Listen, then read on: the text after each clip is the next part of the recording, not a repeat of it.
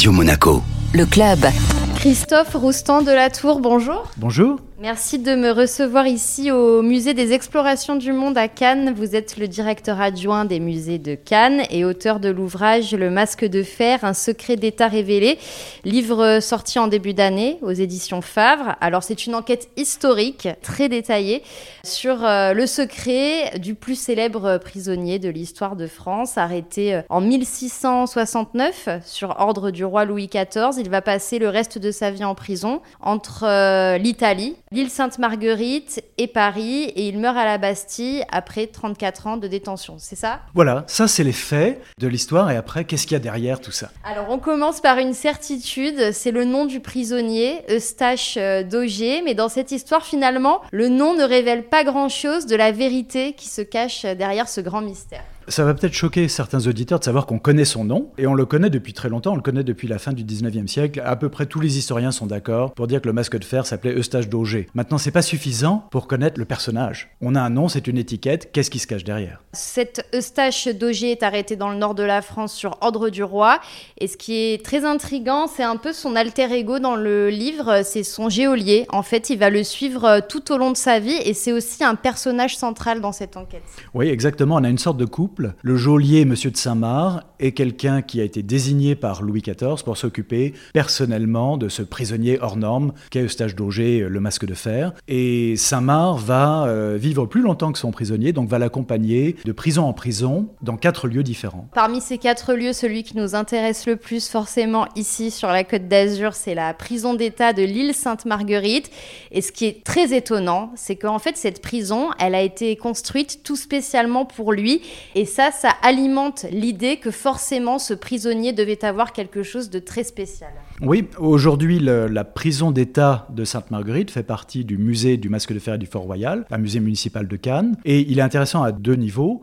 D'abord parce que la prison, en effet, a été construite exprès pour ce prisonnier euh, hors du commun. Et aussi parce que c'est la seule des quatre prisons occupées par le Masque de Fer qui soit encore visitable. La Bastille a été détruite, comme on le sait, et les deux prisons italiennes ont été soit détruites, soit entièrement modifiées. Donc on a quelque chose d'exceptionnel à Cannes qui nous met sur les traces vraiment dans, le sillage du masque de fer. Aujourd'hui, cette cellule, euh, elle se visite. Euh, est-ce que le public voue une fascination à, cette histoire? Quelle est la relation entre le grand public et le masque de fer? Bah Déjà, c'est une histoire qui est connue internationalement. Dans tous les pays du monde, on connaît, euh, à travers les films d'Hollywood et certains romans, l'histoire semi-légendaire du masque de fer. En allant à Sainte-Marguerite, on est dans la réalité concrète de son incarcération et de sa vie, puisqu'il a passé 11 ans dans la prison de Sainte-Marguerite, et on touche du doigt des choses très concrètes sur la sécurité et aussi, je dirais, les mesures de précaution, bien sûr, mais de, de confort dont il a fait l'objet. Et ça, c'est le plus surprenant. Ce qui est surprenant, alors dans la légende hollywoodienne, on voit un Leonardo DiCaprio euh, limite torturé dans une prison insalubre. En fait, ce qui ressort de votre enquête, c'est que cet homme au masque de fer, Eustache Dauger, était un prisonnier bien traité. Oui, ça sera peut-être euh, surprenant pour certains d'apprendre que la prison euh, au large de Cannes était à l'époque considérée comme la plus belle et la plus sûre prison d'Europe et on l'avait construite pour un individu dont on ne connaît pas l'identité et qu'on traitait extrêmement bien. Il était soigné quand il était malade. Il avait toutes sortes de conforts, une cellule de 30 mètres carrés, etc. Et en même temps, une prison dont personne ne s'est jamais évadé parce que après son passage, la prison a servi encore pendant, plus de 200 ans. C'est une prison ultra sécurisée pour l'époque et qu'il est restée. Donc elle est exceptionnelle dans les deux sens. Hein. Vous pouvez euh, très confortablement vivre dans cette prison et en même temps avec aucun espoir d'y d'y réchapper. Ce qui a alimenté énormément de fantasmes euh, et euh, d'interrogations sur l'identité de Eustache Dauger, c'est que lorsqu'il a été vu en public en arrivant sur la côte d'Azur, donc dans son transfert entre sa dernière prison italienne et Sainte-Marguerite, il a été vu, aperçu avec un masque, et c'est à ce moment-là la première fois que le masque est cité.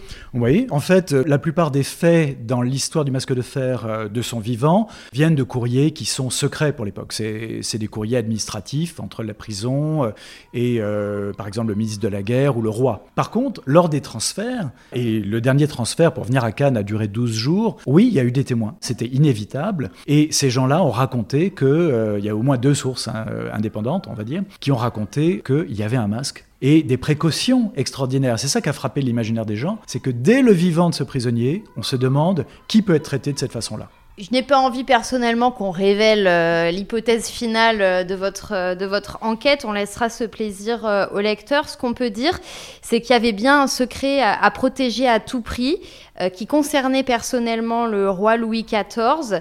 Mais ce n'est pas la thèse du frère jumeau qu'on a vu dans, dans le fameux film d'Hollywood. Je pense qu'on peut dire sans trop révéler que, en effet, c'est une affaire euh, personnelle. J'ai étudié à peu près 300 documents qui sont cités dans le livre. Le but, c'était de, mettre le lecteur en capacité de regarder par lui-même. Et on, comprend que le roi est totalement investi dans cette histoire-là. On le tient au courant, il prend des décisions. Donc, euh, pour moi, j'en fais une affaire personnelle du roi.